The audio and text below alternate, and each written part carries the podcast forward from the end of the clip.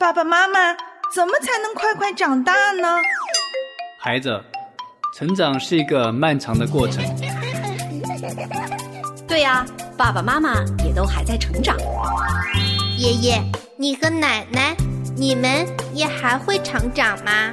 当然了，我们也要继续成长，满有基督长成的身量。那怎么才能长大成人呢？唯喜爱耶和华的律法，昼夜思想，这人变为有福。他要像一棵树，栽在溪水旁，按时候结果子，叶子也不枯干。凡他所做的，尽都顺利。向下扎根，向上生长。让林真儿陪伴您全家一起成长吧。灵城真言家庭灵修系列，喜乐灵城，期待您每一天与我们一起与神同行。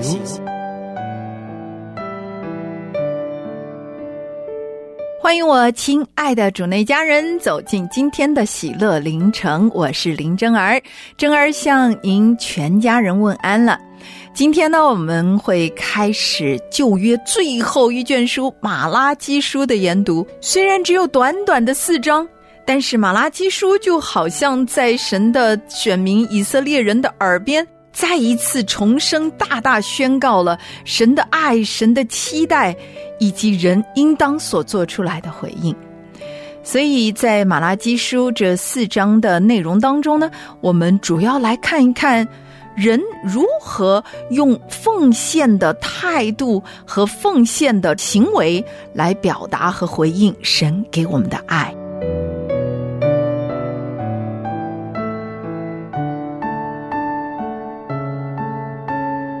在很久很久以前，有一个美丽又和平的王国，土地广袤，巨大无比。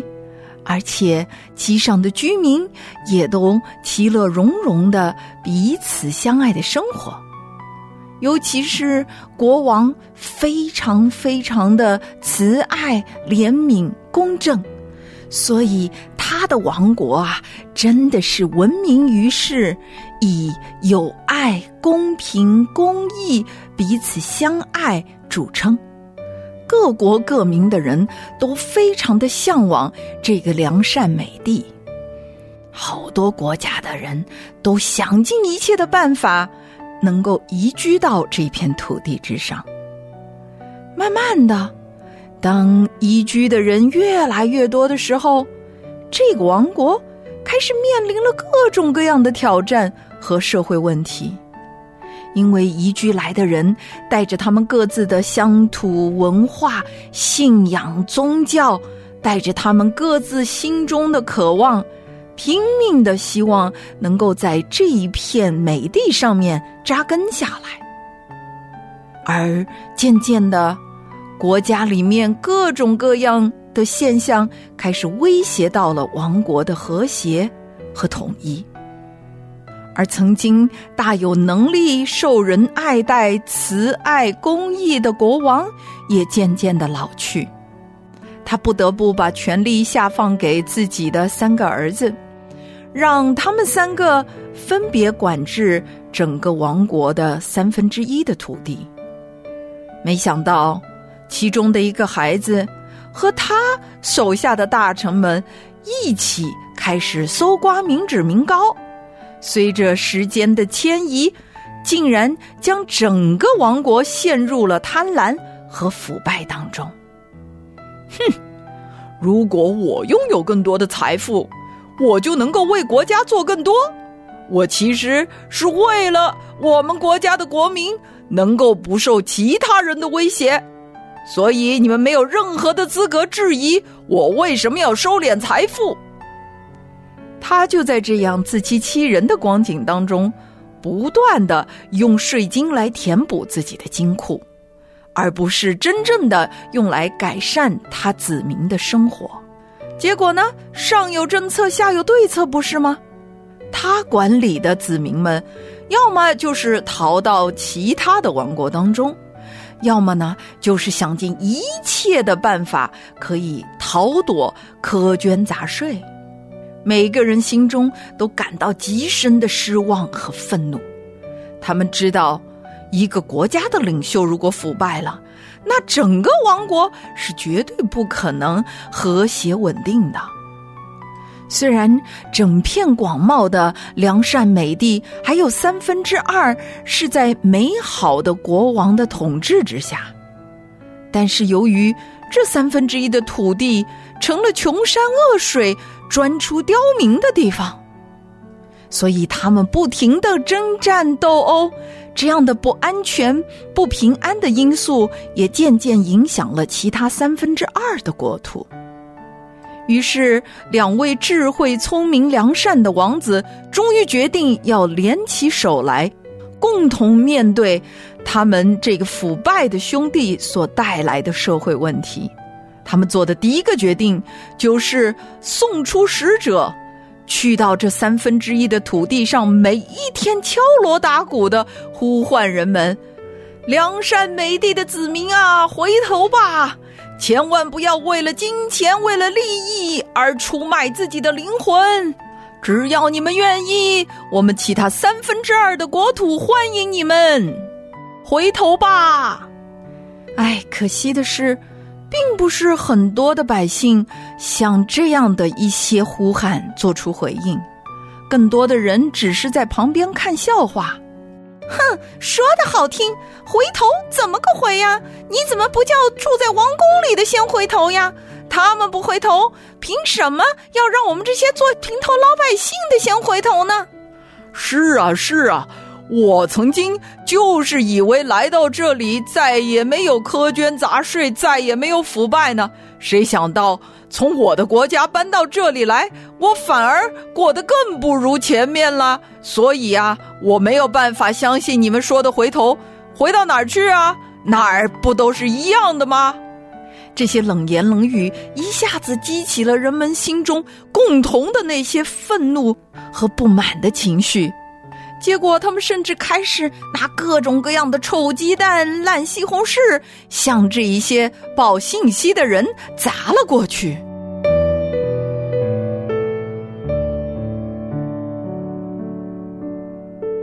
哎呀，亲爱的小朋友们，你是不是觉得这个情况有点失控呢？的确是，一个国家烂在骨头里太久了，想要从表面上医治是非常困难的。而一个民族、一个国家为什么会面临着坍塌的危险呢？通常就是因为在百姓的心底里面，那一个真正良善、公义、道德的准则开始发生了动摇。每个人都以自我为中心，忘记了上帝的律法、他的公义、他的慈爱、他的公平。于是，每一个人都为了自保而做出。伤害他人，或者是抢夺他人利益的事情。当然，我们知道上行下效，我们对领袖、对于在上面执政掌权的人，当然会有更高的标准和要求。可是，如果我们等着别人来悔改，等着他人的转变来成为我的祝福，那岂不是我们成了第一恶人吗？所以，小朋友们。就像是在学校里面和别人发生冲突的时候，我们总有自己应该要面对的问题，应该要负的责任。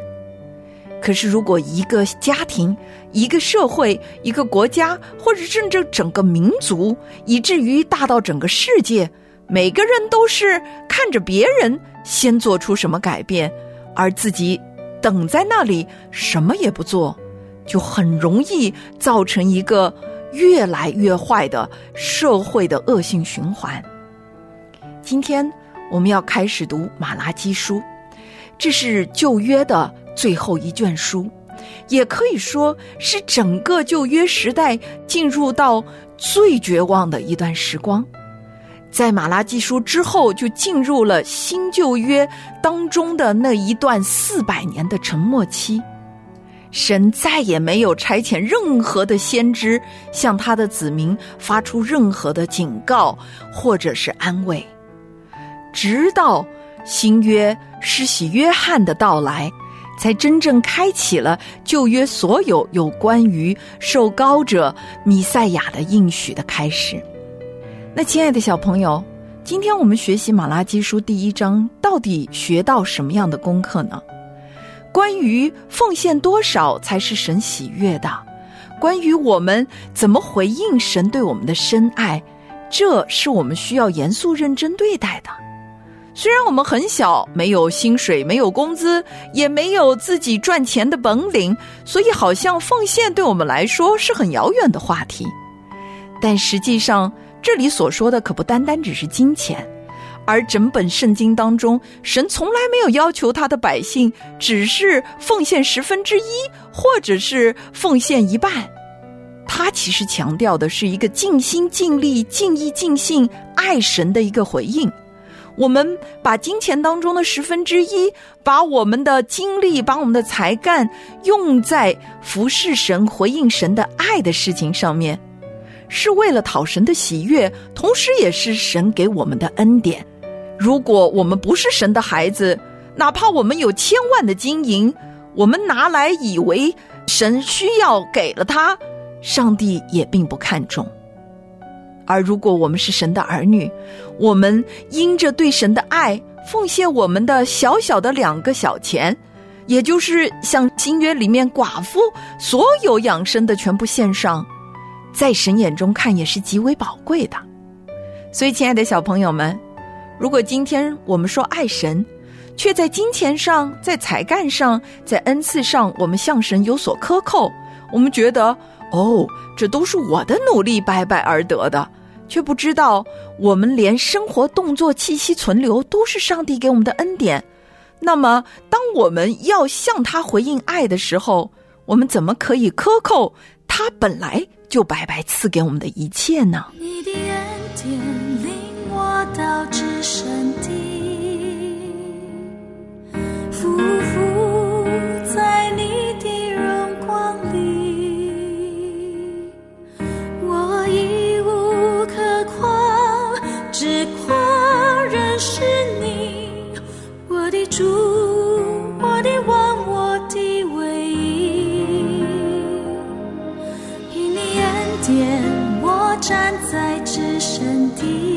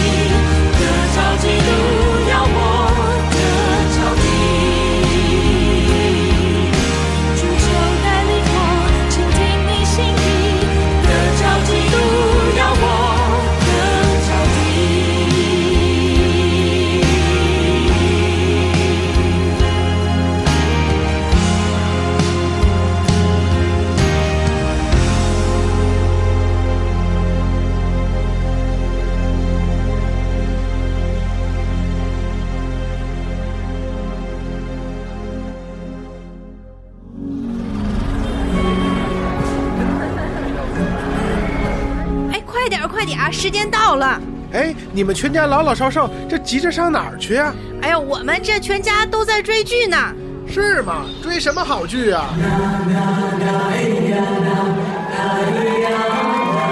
女士们、先生们、小朋友们，欢迎大家来到今天的我家剧场，我们的演出马上开始。经典故事，奇妙演绎，人生百味，真情真爱。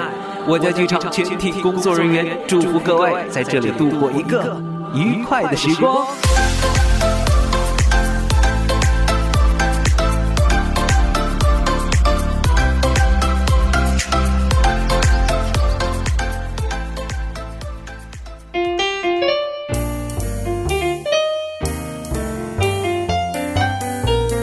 圣经是上帝写给人类的一本书，爱听故事的小朋友千万不能错过儿童圣经故事。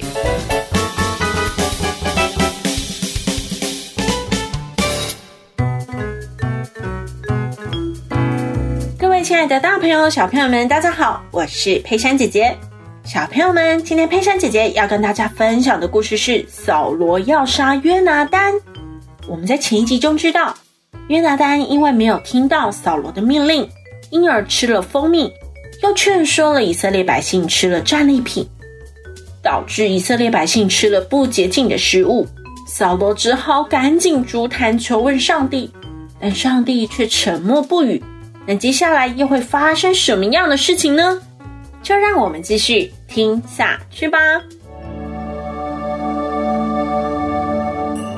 扫罗招聚了所有的领袖，说：“哎，你们都过来，我们要来想一想，我们今天到底犯了哪些罪？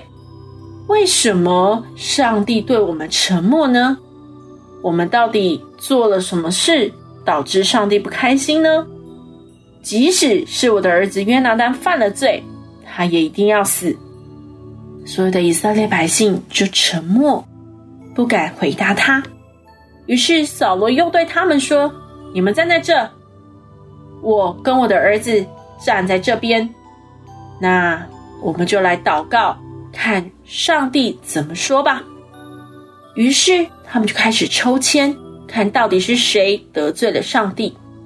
没想到抽中的就是约拿丹和扫罗，所以全部的以色列百姓都没事。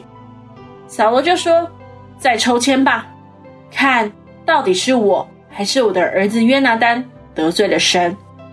结果抽中了约拿丹。扫罗就对约拿丹说：“告诉我你做了什么事情。”约拿丹就告诉他：“我用了我手上的杖，尝了一点蜂蜜。我在这里，我愿意死。”扫罗就看着约拿丹说：“约拿丹呐！”你一定得死，否则愿上帝加倍惩罚我。所有的以色列百姓就很惊慌，并且对扫罗说：“约拿丹在我们中间行了这么大的神迹，这么大拯救的事情，难道一定要他死吗？别吧，绝对不可以！上帝啊，求你别让他死，就是连他一根头发都不能落在地板上。”因为他今天是跟你一起做工，就这样，所有的以色列百姓就为约拿丹求情，让约拿丹免了这一死。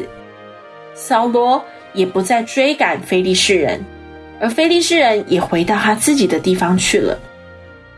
接着，扫罗就取得了以色列的王国之后，常常就开始攻打四面的一些小国，无论他往哪里去，他都得到了胜利。扫罗行事很勇敢，击败了亚玛利人，把以色列人救了出来。他非常的喜欢作战，他一生当中跟非利士人常常有许多的征战。每逢扫罗看到有任何的勇士或是有能力的人，他都会把他招揽过来。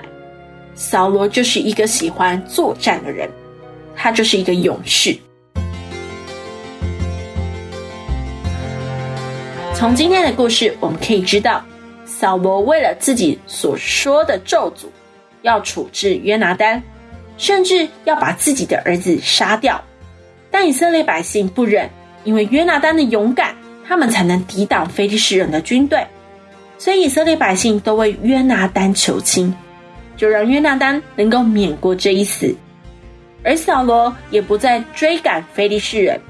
这一战也是上帝借着约拿丹的手攻击非利士人才能取得的这一胜。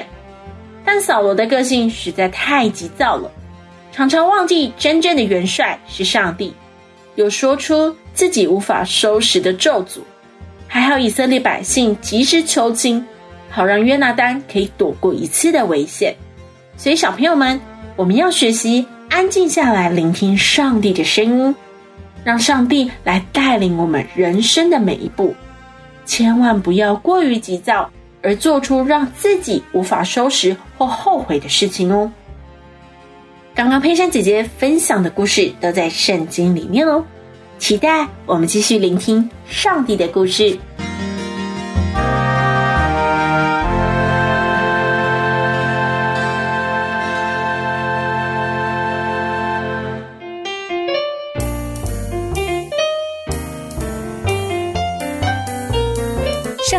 是上帝写给人类的一本书，爱听故事的小朋友千万不能错过儿童圣经故事。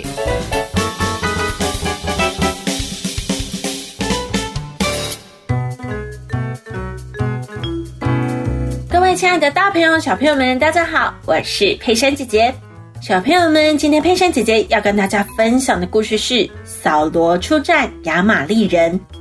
我们在前一集中知道，扫罗为了自己所说的命令，差点杀掉自己的儿子约拿丹。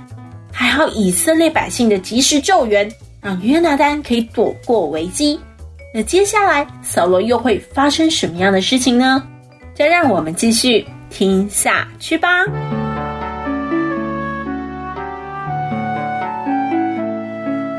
萨姆尔对扫罗说：“上帝差遣我。”来高你做以色列人的王，所以你呀要听耶和华的话。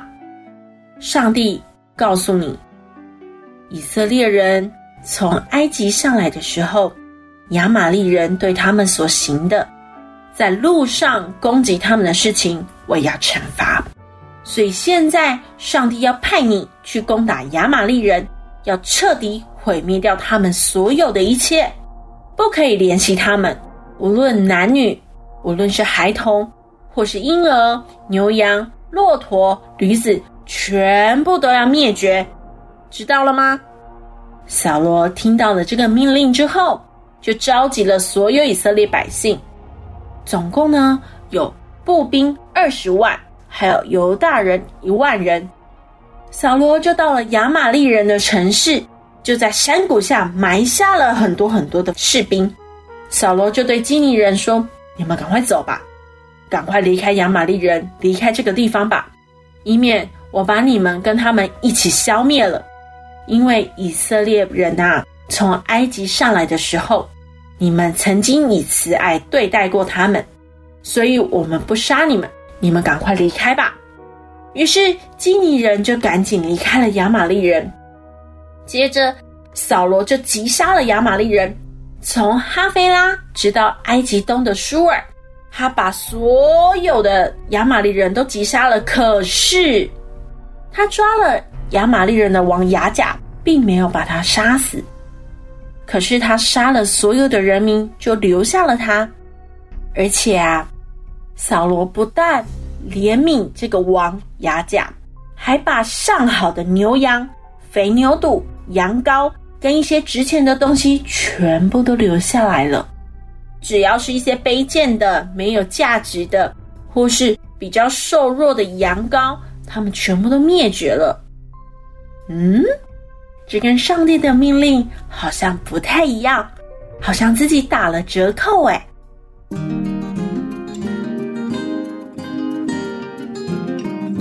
从今天的故事，我们可以知道。上帝要扫罗去灭绝亚玛利人，但扫罗竟然贪图这些战利品，所以亚玛利人的王雅甲就被留了下来，并且扫罗把这些没有价值的战利品全部灭绝，把有价值的都留了下来，这可是大大的违反上帝的命令哦。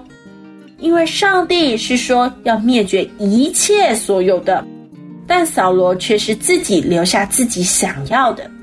从这边我们可以看出，扫罗并不是完全的信靠上帝，也不是完全的听上帝的话。所以，小朋友们，我们要留心听上帝的命令，完全的顺服，而不是像扫罗一样，我只听从上帝百分之五十的命令就好。这可是不对的哦。我们信靠上帝，就是要百分之一百的全然信靠。刚刚佩珊姐姐分享的故事都在圣经里面哦，期待我们继续聆听上帝的故事。我们下次见喽，拜拜。